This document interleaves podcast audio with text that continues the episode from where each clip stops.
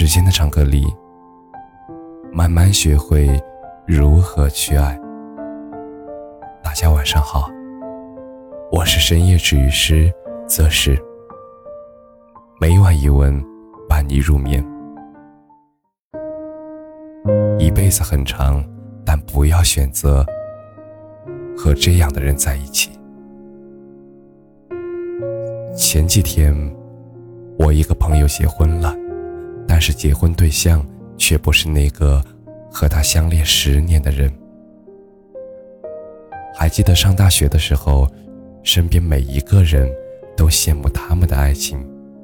他们两个人从高中就认识，大学的时候考在了同一座城市，而毕业之后，两个人都选择留下来奋斗。而刚毕业那段时间。两个人租不起太贵的房子，为了男生上班方便，他们选择了一个郊区的房子，而每天女生上班通勤都要两三个小时，他却从来没有抱怨过。他每天六点多起床，给男生做好早饭，节日也从来不要什么礼物，因为知道男友赚钱不容易，而男生想要攒钱买房子。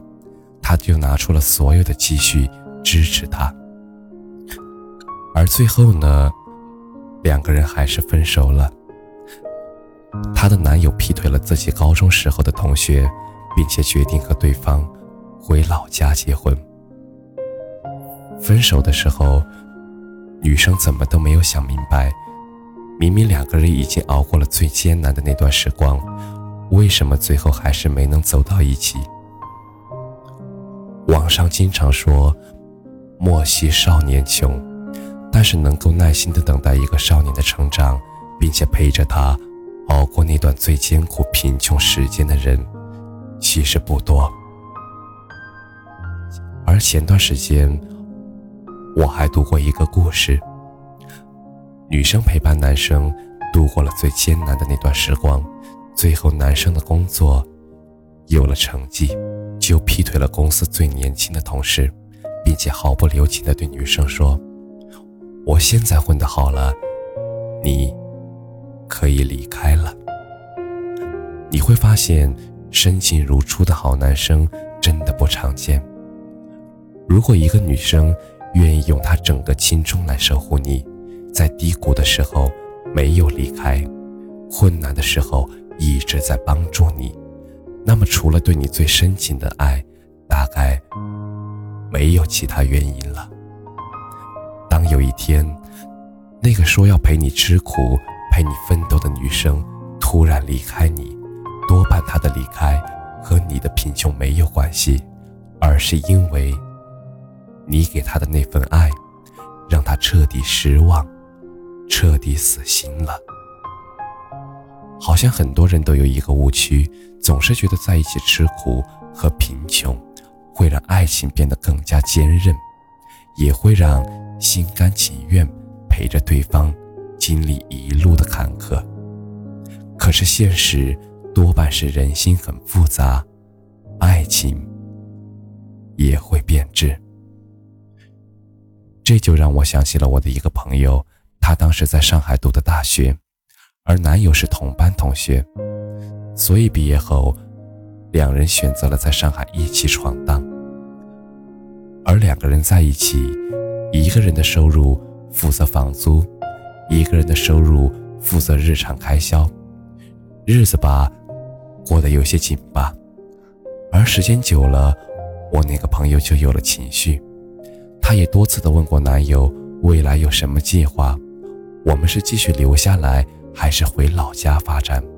我们现在工资不高，是跳槽还是做一份副业？而男生的回答每一次都是不着急，到时候再说吧。而最让我朋友无语的是，男友朝九晚五的工作，空余的时间不是打游戏就是看比赛。明明只有二十岁出头的年纪，却总感觉。像是被命运摆弄，充满了颓废感。而每天面对这样的男友，时间久了，朋友也逐渐失望，最后提出了分手。男友生气的质问她：“你是不是嫌我穷了？”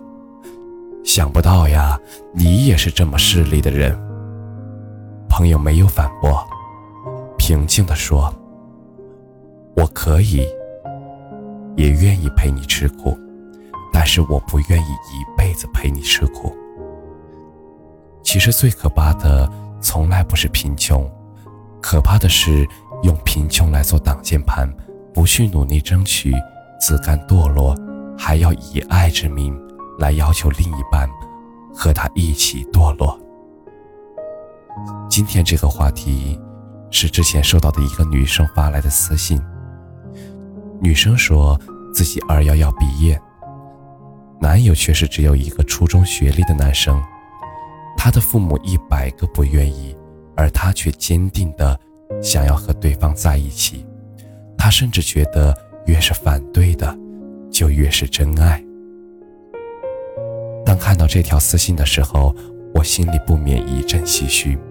不知道从什么时候开始，为什么人们会觉得越是艰难的爱情就越是纯真呢？其实困难、贫穷，并不会因为爱情就不存在，他们只能算是爱情里的催化剂，加快这段感情的圆满或者灭亡。如果可以，我真的希望你，爱情永远是甜甜的。没有分毫的苦涩。如果真的有一天，你要为了你的爱人受苦，那不应该是为了证明什么，而是心甘情愿的愿意和他走完这段充满荆棘的路。其实，美好的爱情应该是，当苦难来临的时候，我们不会放开彼此的手；当苦尽甘来的时候，我们不会。离开彼此的怀抱，任凭时光往复，我爱你如初。感谢你的收听，晚安。